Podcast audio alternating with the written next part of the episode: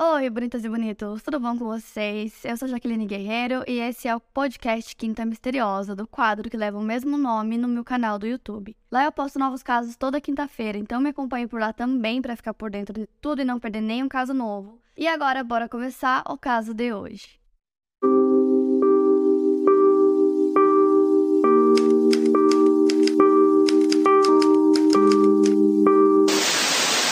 Juana Dainara Bazarra Sampério nasceu em 27 de dezembro de 1957 em uma pequena cidade chamada Epazoyucan, localizada em uma região rural no centro-leste mexicano, ao norte da cidade do México, chamada de Hidalgo, que é composta por 84 cidades. Os pais da Juana eram Justa Sampério e Trinidade Bazarra, e ela teve uma infância conturbada desde o início. A sua mãe tinha apenas 13 anos quando ela nasceu e o seu pai não era um pai presente. Sua mãe ficava sozinha com a filha por longos períodos de tempo. Quando a Juana ainda tinha poucos meses de vida, a sua mãe cansou de constantemente ficar sem a companhia do marido e o deixou, levando a filha consigo. Durante sua infância pobre, a Juana teve pouquíssimo acesso à educação, sendo considerada uma analfabeta funcional, já que consegue apenas ler e escrever o próprio nome. Sua mãe era alcoólatra e, ao que tudo indica, seria uma garota de programa. Conforme ela mesma revelou posteriormente, no final dos anos 60, quando ela tinha apenas 12 anos de idade, a sua mãe teria vendido ela para um homem muito mais velho em troca de algumas cervejas, e esse homem se chamava José Lugo. Ela havia recém entrado na puberdade e era abusada de maneira repetitiva. Algumas versões da história variam e contam que ainda havia um segundo homem que também abusava dela. Por conta disso, ela acabou engravidando e dando à luz a seu primeiro filho, um menino chamado José Henrique Bazarra Lugo, logo no primeiro ano em que estava morando com José Lugo. Depois disso, a Juana decidiu fugir do seu abusador, então ela pulou a cerca da casa com o bebê no colo. Sem ter para onde ir, ela acaba voltando a morar com a mãe, que naquele momento tinha um outro companheiro. Sua mãe ajudava a Juana com o bebê, mas mesmo morando sob o mesmo teto, elas não se falavam. Eventualmente, a sua mãe acabou falecendo devido à cirrose e a Juana decidiu se mudar para a cidade do México, onde teve vários empregos. A Juana se casaria mais três vezes e teria outros três filhos, totalizando quatro no total, dois meninos e duas meninas. Seu filho mais velho, José Henrique, acabou morrendo ainda jovem devido a ferimentos sofridos durante um assalto. Os assaltantes bateram nele utilizando um taco de beisebol e ele acabou não resistindo. A filha mais velha da Juana acabou se casando cedo e saindo de casa, mas mesmo assim ela ainda morava perto da sua mãe. A Juana se orgulha em dizer que criou os filhos sozinha e que não teve com eles a relação conturbada que ela teve com a própria mãe. A Juana revelou que guardava ressentimentos da sua mãe por ter sido praticamente vendida a um homem mais velho em troca de cerveja. Isso teria trazido para ela muita dor devido aos abusos que ela sofreu na mão desse homem. Além disso, segundo ela, a forma como sua mãe lhe tratava não era das melhores, já que a Juana dizia que a Rusta, sua mãe, humilhava ela o tempo todo e a tratava mal de maneira constante. O sustento dos filhos de Juana veio através do seu trabalho, que consistia basicamente de serviços domésticos, venda ambulante de produtos e até mesmo pequenos furtos. Além disso, Juana era apaixonada pela luta livre, que se traduz para o português como luta livre, mais especificamente o wrestling profissional, que é a luta no ringue, no qual os lutadores se fantasiam e usam máscaras coloridas, e está muito presente na cultura mexicana. Nos eventos de luta livre, ela estava sempre presente, sendo constantemente vista nas primeiras filas das plateias. Eventualmente, ela mesma começou a participar de algumas lutas. A sua roupa era cor-de-rosa, ela tinha uma máscara e até mesmo um cinturão. A Juana era uma mulher muito forte, chegando a levantar cerca de 100 quilos antes de ter uma lesão nas costas, que a afastou do esporte. De qualquer maneira, ela sempre foi apaixonada pelo esporte e seu nome nos rings era La Dama del Silêncio.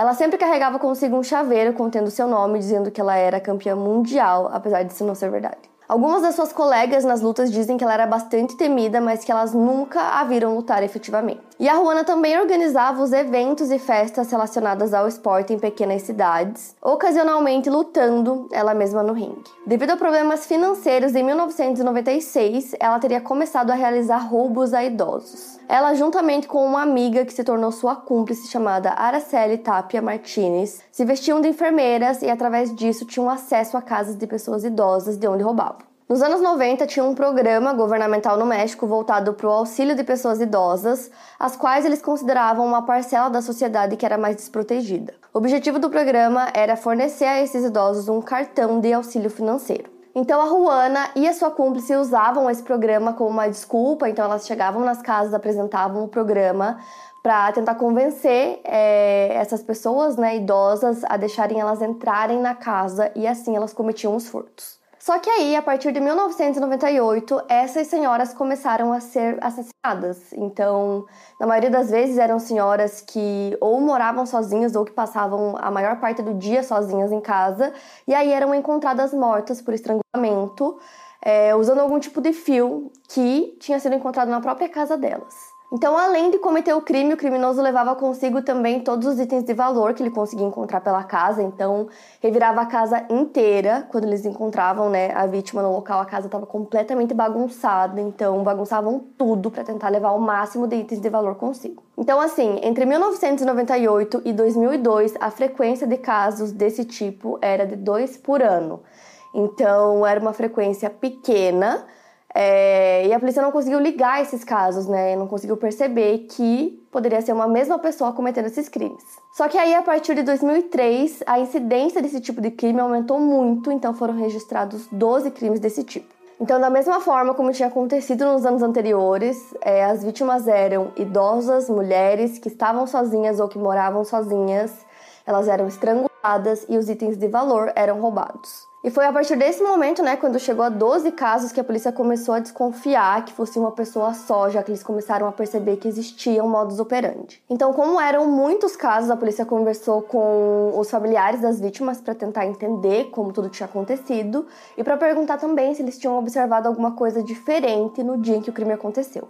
No caso de uma das vítimas, chamada Glória Enedina Riso, a sobrinha dela disse que estava na casa dela no dia e que ela tinha recebido uma visita diferente, que era uma assistente social. Ela disse que não conhecia aquela mulher, que ela entrou na casa e que depois disso sua tia foi encontrada estrangulada e que os itens tinham sido roubados. Tanto a morte da Glória quanto das outras vítimas foi super explorada pela mídia, e aí a família da Glória decidiu reunir todos os itens que eles conseguiram encontrar na casa que pudessem ajudar a polícia, entregaram para eles, e um desses itens era um copo que tinha uma impressão digital em perfeito estado. Essa impressão digital não pertencia à Glória, a polícia recolheu esse material e enviou para avaliações forenses na esperança de conseguir uma correspondência para aquela impressão digital, só que no primeiro momento eles não identificaram a quem pertencia. Na época, o órgão que ficou responsável pela investigação desses casos foi a Procuradoria-Geral de Justiça do Distrito Federal. O Distrito Federal mexicano engloba a capital do país, que no caso é a Cidade do México. E dentro da Cidade do México existem alguns bairros ou demarcações, entre essas está Bendito Juarez, uma região central da cidade. A Patrícia Payan, criminologista na época, era amiga do legista que trabalhava na região do Bendito Juarez, e por conta da amizade, sempre que o legista recebia um corpo no necrotério, ela ia até o local para saber do que se tratava. A Patrícia tem um diploma de medicina legal e ela acompanhava muitas vezes as autópsias por curiosidade. Então ela foi até o necrotério em setembro de 2003, quando tinha acabado de chegar o corpo de uma das vítimas. A corda utilizada para cometer o crime ainda estava no pescoço da vítima e não demorou muito para que outra idosa chegasse no local em condições muito similares. Então, juntamente com o legista, eles começaram a comparar o corpo dessas duas mulheres e foram encontrando várias similaridades, como por exemplo, o nó das cordas, eles perceberam que eram muito parecidos. Poucas semanas depois chega o corpo de outra idosa no local e eles chegam à conclusão de que realmente existia um padrão e que não era coincidência. Depois da morte da Glória, a próxima morte similar aconteceu em outra região da cidade do México chamada Coyoacán. No dia 19 de novembro de 2003, a idosa de 85 anos, Natália Torres Castro, foi encontrada em sua casa em condições similares às outras vítimas. E aí as notícias que saíam sobre esses casos, né, similares, chamavam o autor de o ou a assassina de velhinhas.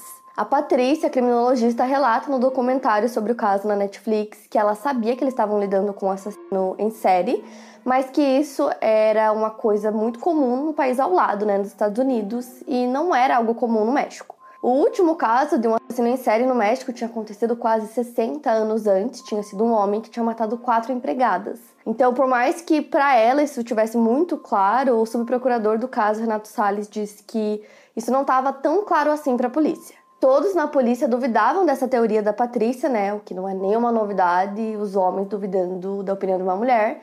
E mesmo assim, ela continuou fazendo suas pesquisas com todas as informações que ela tinha, com as notícias que iam saindo sobre os casos. E aí, conforme suas pesquisas, ela conseguiu identificar que a primeira morte similar com esses casos que ela estava pesquisando tinha acontecido em 1996 ou 1997. Só que como em 2003 tinham acontecido muitos casos, né, o número tinha crescido muito, é, os jornais começaram a pressionar muito as autoridades para que eles solucionassem os casos. O Bernardo Batiste, procurador na época, relata que não era a intenção da polícia fazer um escândalo em relação ao caso, eles não queriam que virasse manchete, mas mesmo assim as notícias sobre os casos eram constantes. Observando o padrão, eles perceberam que as vítimas provavelmente não tinham qualquer relação familiar com o assassino e determinaram que a causa daquelas mortes era unicamente o roubo. Na época era um pouco complicado para a polícia trabalhar com cenas de crimes intocadas, já que ao chamar a polícia muitas vezes a família fazia a limpeza do local antes que eles pudessem chegar, o que impedia a polícia de fazer fotos da cena ou até mesmo coletar impressões digitais de possíveis evidências.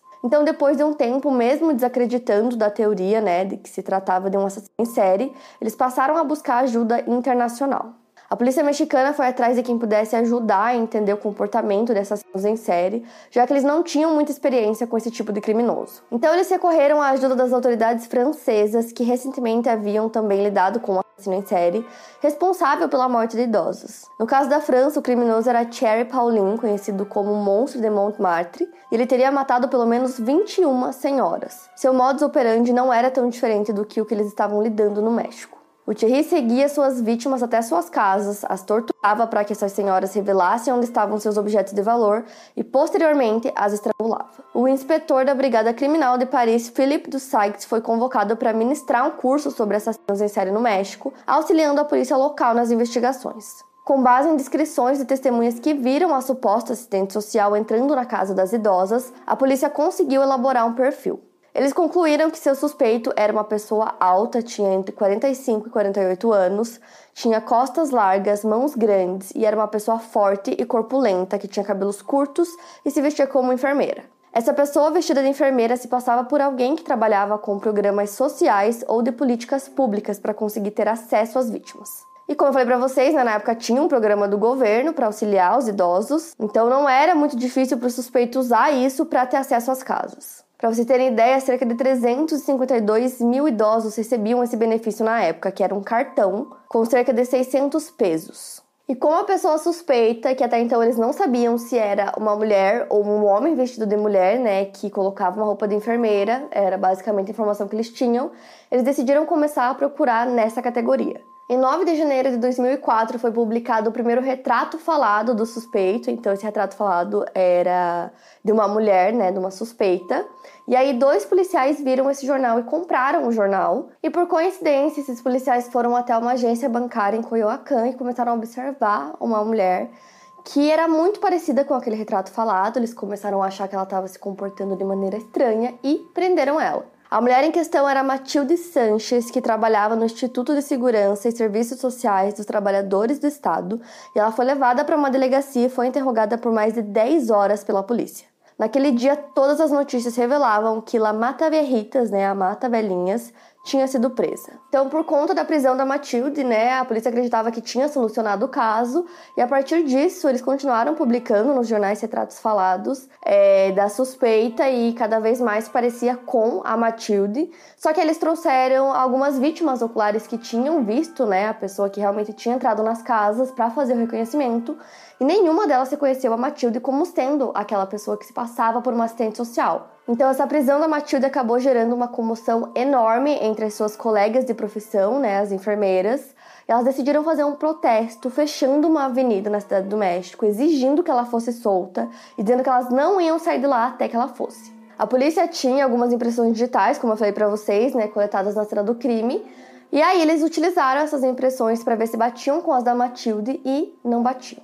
Sem provas suficientes para acusar a Matilde de qualquer crime, a polícia liberou ela depois de 15 horas presa. E aí as investigações seguiram e a polícia percebeu que estava lidando com uma assassina extremamente persuasiva, já que ela conseguia entrar na casa das vítimas é, sem precisar fazer nenhum tipo de entrada forçada, nenhum tipo de arrombamento, né? Que foi uma coisa que eles não encontraram em nenhuma das casas. E todas as vítimas foram estranguladas com objetos próprios que é, a criminosa encontrava na casa delas, como por exemplo cordas de cortinas, fios de gravadores antigos, faixas de roupão e outros tipos de cordas. Então, além de roubar os objetos de valor, a assassina também levava algum outro objeto da vítima com valor emocional para ela meio que como se fosse uma lembrança, que é uma coisa bem comum entre serial killers sempre levar um troféu da vítima. O caso estava extremamente conhecido no país e, como estava acontecendo na capital, ele teve muita atenção, só se falava nisso. A polícia sempre estava nos noticiários conversando com as famílias, eles também davam dicas, então eles falavam para que eles não deixassem é, seus familiares, né, idosas sozinhas em casa. Além disso, as abuelas, né, ou as avós, são pessoas que representam na cultura mexicana mulheres muito respeitadas. A parcela da sociedade na qual elas estavam inseridas antes da ação da Mata Verritas era uma parcela respeitada até mesmo por bandidos. Posteriormente à liberação da Matilde, a polícia realizou a prisão de outra suspeita. Dessa vez era Araceli Vasques Garcia, que foi identificada por algumas idosas que a acusaram de roubar suas casas. As quatro mulheres que a identificaram disseram que ela entrou em suas casas, se passando por uma enfermeira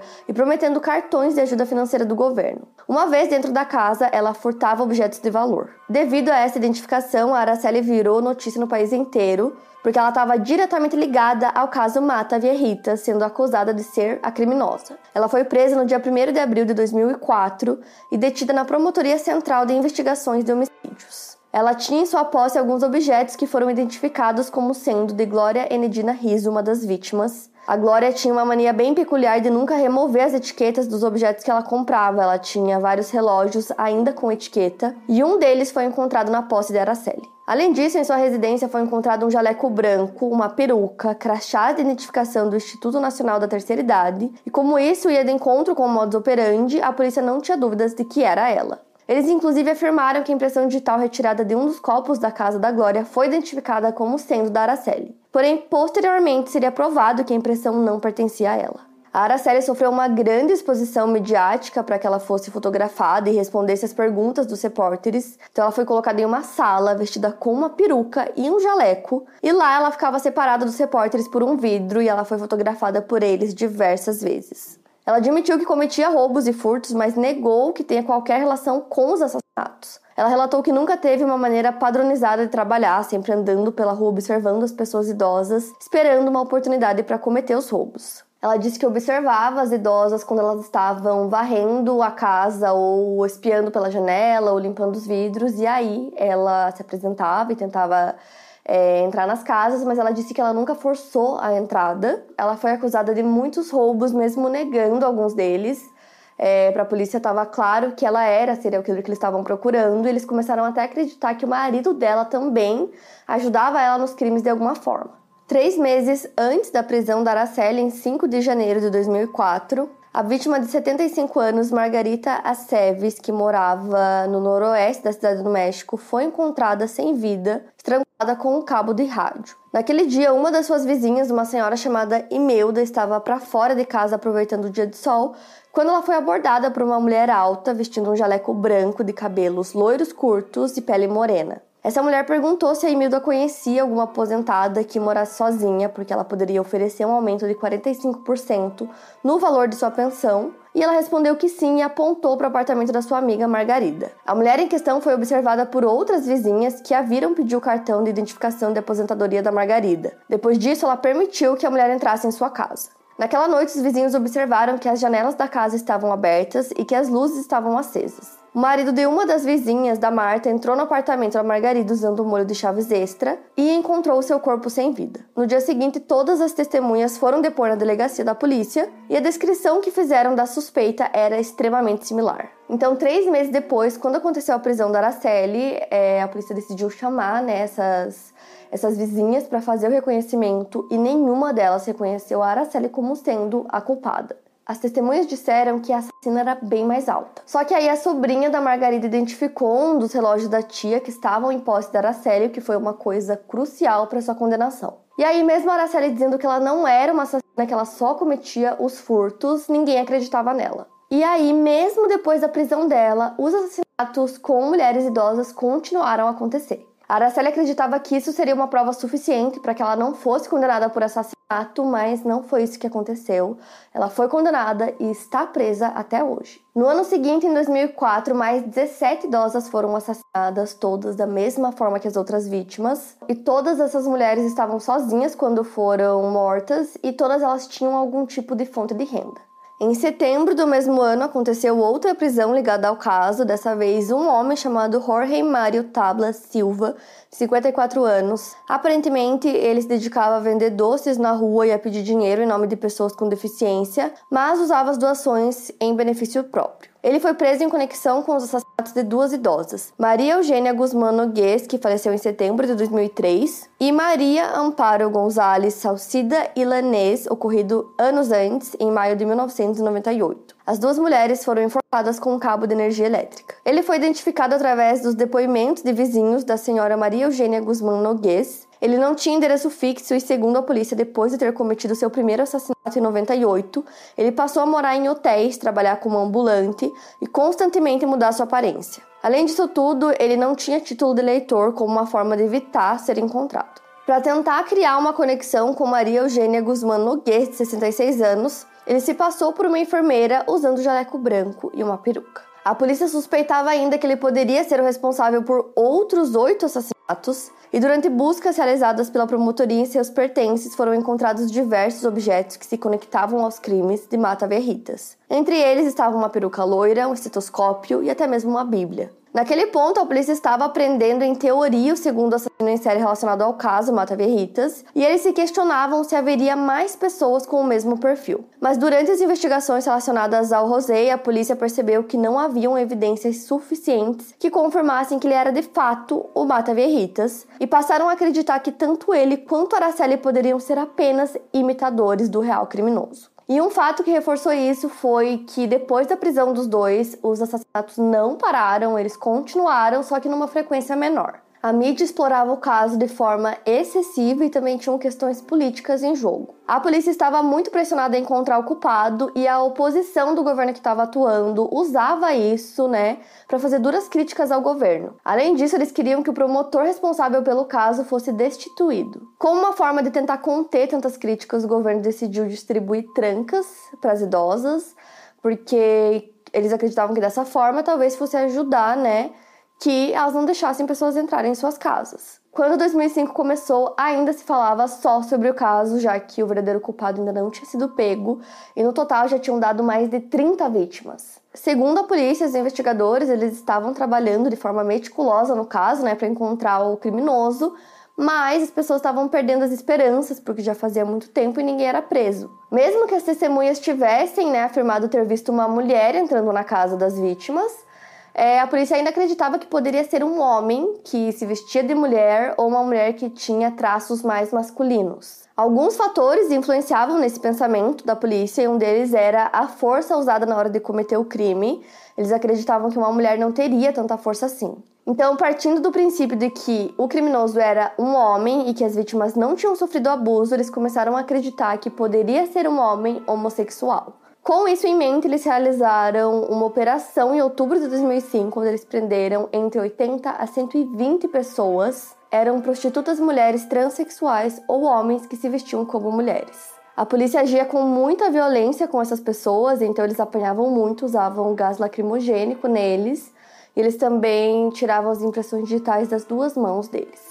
As autoridades fizeram isso porque a teoria passou a ser de que Mata Vierritas era uma mulher transexual e eles fizeram a operação para checar se essas pessoas não tinham passagem pela polícia e as que não tinham, segundo eles, eram rapidamente liberadas. De qualquer maneira, foi uma operação que envolveu muita violência e opressão em relação a essas pessoas. Nenhuma delas foi identificada como sendo a culpada. A polícia não tinha muitas impressões digitais completas da possível assassina, em sua maioria eram fragmentos, mas eles conseguiram identificar em uma radiografia que uma das vítimas tinha em casa uma impressão digital inteira. Com isso, eles usaram essa impressão digital para procurar em todos os bancos de dados que eles tinham, mas não encontraram nada. Com o objetivo de ajudar as investigações, a criminologista Patrícia Payan resolveu construir um busto baseado nos retratos falados para tentar chegar o mais próximo possível do que seria a aparência da provável assassina. A polícia também foi capaz de construir um mapa geográfico dos locais em que os crimes aconteceram. Algo que eles sabiam era que os assassinos em série não costumam cometer os crimes próximos de suas casas ou dos locais onde trabalham.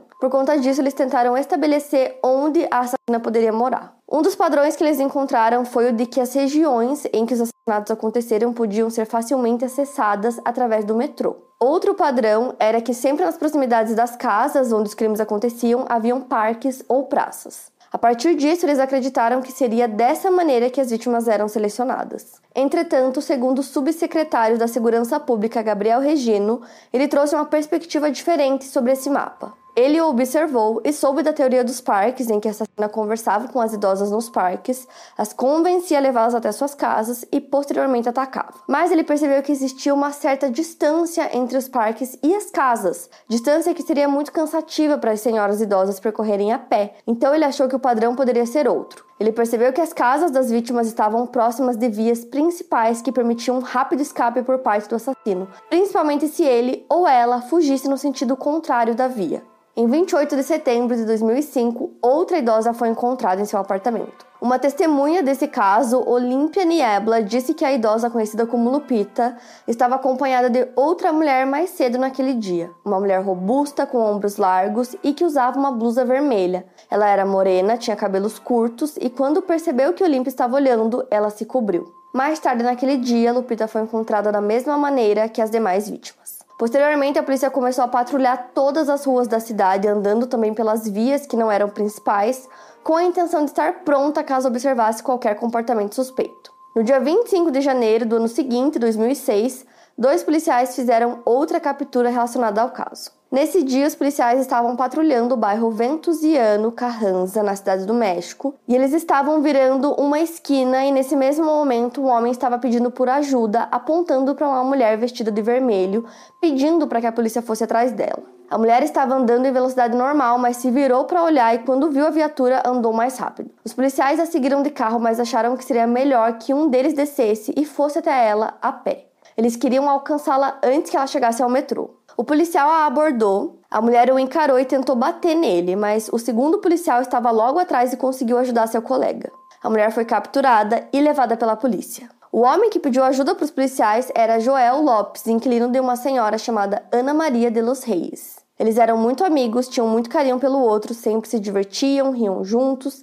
e quando não conseguiam se comunicar pessoalmente por divergência de horários, eles deixavam bilhetinhos um para o outro. Muitas vezes eles se comunicavam por assovios. O Joel assoviava e a Ana Maria o respondia assoviando também. No dia 25 de janeiro, o Joel tinha saído para trabalhar e ele demorou mais do que o normal para voltar para casa. E aí, quando ele entrou em casa, ele assoviou, como sempre ele fazia, só que ele não ouviu um assovio de volta. Ele sentiu que alguma coisa estranha estava acontecendo. No momento que ele entrou na casa, ele percebeu que a porta principal estava aberta e as janelas também, o que era uma coisa bem comum. Então ele foi até o quarto da Ana Maria e ele viu todas as coisas dela, todas as gavetas reviradas, as roupas também. Ele continuou andando pela casa até que ele encontrou o corpo dela na sala de TV. Nesse mesmo momento, ele ouve um barulho e aí ele se vira e ele se depara com uma mulher dentro da casa, uma mulher que ele não conhecia, que ele nunca tinha visto. Os dois se encararam por alguns segundos até que ela se virou e saiu calmamente da casa. Ele começou a seguir essa mulher e quando eles saíram na rua, ele começou a gritar por ajuda e foi nesse exato momento que a polícia estava passando com a viatura e aí eles pararam para ajudar e conseguiram prender a mulher.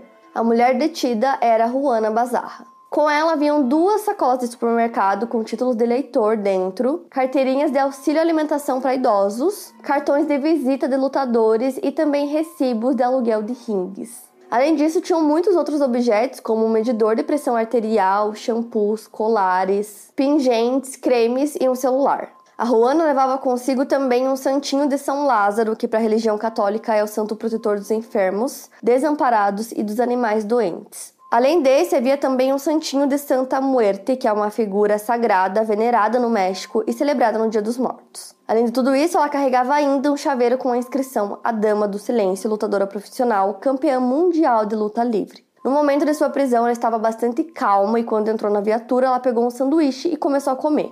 Em uma mão ela tinha o sanduíche e na outra o santinho de Santa Muerte. Juana afirmou que esta era a única senhora que ela havia matado, mas suas impressões digitais foram conectadas a pelo menos outros 10 assassinatos relacionados ao caso La Mata Viejitas. Dentre esses casos está o de Glória Nedina Riso, pela qual Araceli Vasquez Garcia foi condenada. Acredita-se que foi cometido um erro judicial em relação à sua condenação, já que as impressões digitais permaneciam a Juana e não a Araceli. A Juana disse que sua motivação para assassinar Ana Maria foi raiva. Segundo sua versão, ela se irritou porque Ana Maria queria que ela limpasse a casa e queria pagar muito pouco por esse serviço. Ela continuava a afirmar que não era responsável pelos demais crimes e que aquele havia sido seu primeiro crime. Ela relatou à polícia que ela foi muito maltratada quando criança, que sua mãe tratava ela muito mal, a xingava e ela apanhava muito. A Juana revelou que foi dada a um homem mais velho e que ele abusou dela e por isso ela tinha raiva de senhoras. Profissionais da área acreditam que ela tenha projetado a raiva e a revolta com sua mãe em suas vítimas. Enquanto ela aguardava para conversar com o promotor, o perito Anselmo Apodaca deu uma gravata para ela e pediu para que ela demonstrasse como ela estrangulava as vítimas. Ela foi filmada fazendo isso e mostrou os diferentes nós que ela fazia e as diferentes formas como apertava, dependendo da altura da vítima. A polícia ligou ela a outros casos, mesmo que ela negasse sua participação. Como forma de reconhecimento, tanto Joel quanto os dois policiais que capturaram Juana naquele dia foram recompensados. Cada um dos policiais recebeu 100 mil pesos e medalhas. Além disso, eles foram reconhecidos como heróis. Quando ela foi presa, Juana tinha 48 anos e ela morava com seus dois filhos mais novos, José e Marvin, de 13 anos, e Emma Ivone, de 11. O bairro onde moravam era mais isolado, faziam seis meses que eles estavam morando ali. A casa estava pintada de vermelho, o ambiente era bastante bagunçado, todos os cômodos estavam cheios de objetos e ela tinha um altar para Santa Muerte, bem como um grande pôster dela na sala da casa. A polícia questionou por que o seu nome como lutadora era La Dama del Silêncio e ela disse que era por ela ser uma pessoa mais quieta e reservada. Já os seus vizinhos nunca notaram nenhum comportamento diferente nela. A única coisa que eles notaram foi que ela pintava o cabelo com muita frequência, então ela sempre estava com uma cor diferente e ela também mudava de casa com frequência todas as notícias do país se voltaram para ela, né, para falar sobre ela. Os jornais retratavam que toda a violência que ela cometia tinha nascido com ela e tentavam identificar através de suas feições traços de psicopatia. Diferente dos outros suspeitos que foram presos antes dela, depois da prisão da Juana, os assassinatos pararam. Juana foi acusada de 17 homicídios e mais 12 acusações de roubo. Os julgamentos mexicanos não têm júri, então é só a promotoria e a defesa falando seus argumentos diretamente para o juiz. Já Juana confirmava que ela era culpada de apenas um dos assassinatos que ela estava sendo acusada. No dia 31 de março de 2008, ela recebe sua condenação, que foi a mais dura do país. Ela foi considerada culpada de 16 homicídios e, somando suas condenações, sua pena deferida foi de 759 anos e 17 dias. Durante o seu julgamento, a defesa tentou alegar que a Juana estava sendo usada como bode expiatório por todos os assassinatos, menos o que ela confessou. Além disso, eles queriam provar de alguma forma que ela era mentalmente incapaz de ser julgada. Então, no momento em que os nomes de suas supostas vítimas estavam sendo lidos no tribunal, ela disse: Continue lendo, já que sou seu bode expiatório, leia mais nomes. Mesmo com suas condenações, ela não chegou a confessar os crimes, sendo ligada a eles por suas impressões digitais presentes nas cenas e pelo seu modus operandi. Ela foi enviada para a prisão de Santa Marta Catitla, na cidade do México, onde permanece até hoje. Por conta do caso, a Juana virou uma espécie de celebridade mexicana, sendo tema de músicas.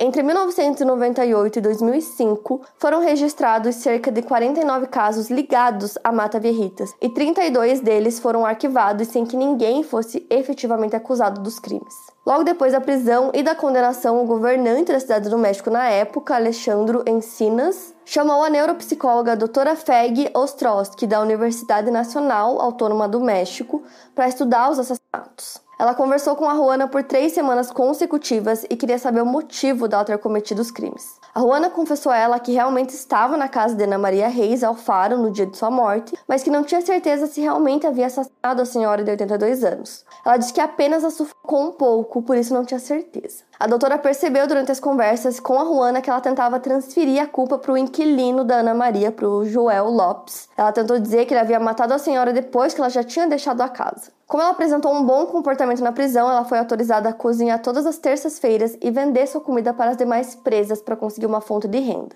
Seus filhos mais novos, menores de idade, quando ela foi capturada, foram morar com a filha mais velha dela. Em 2015, a Juana se casou com um detento que estava na unidade masculina da prisão de Santa Marta, chamado Miguel Angel, de 74 anos, com quem ela conversou durante cerca de um ano através de cartas. Eles se casaram em uma cerimônia coletiva com outros 48 presos. A recepção do casamento incluiu música, comida e até mesmo um bolo. O casamento deles aconteceu graças a um programa do governo que, em tradução, seria Laços no Confinamento. Mas depois de apenas um ano de casamento, eles se separaram. Juana permanece presa e se recusa a dar entrevistas. Em relação aos outros presos ligados ao caso, mesmo com a prisão de Juana e a confirmação de que ela estava envolvida no crime pelo qual a Araceli foi condenada, ela permaneceu presa. Ela havia sido acusada de homicídio, mesmo sempre afirmando que ela apenas roubava. A polícia na época insistiu que ela era culpada e mesmo que as testemunhas não tenham a reconhecido e não existisse nenhuma prova real de que ela estava conectada aos crimes, Araceli permanece na prisão buscando por justiça.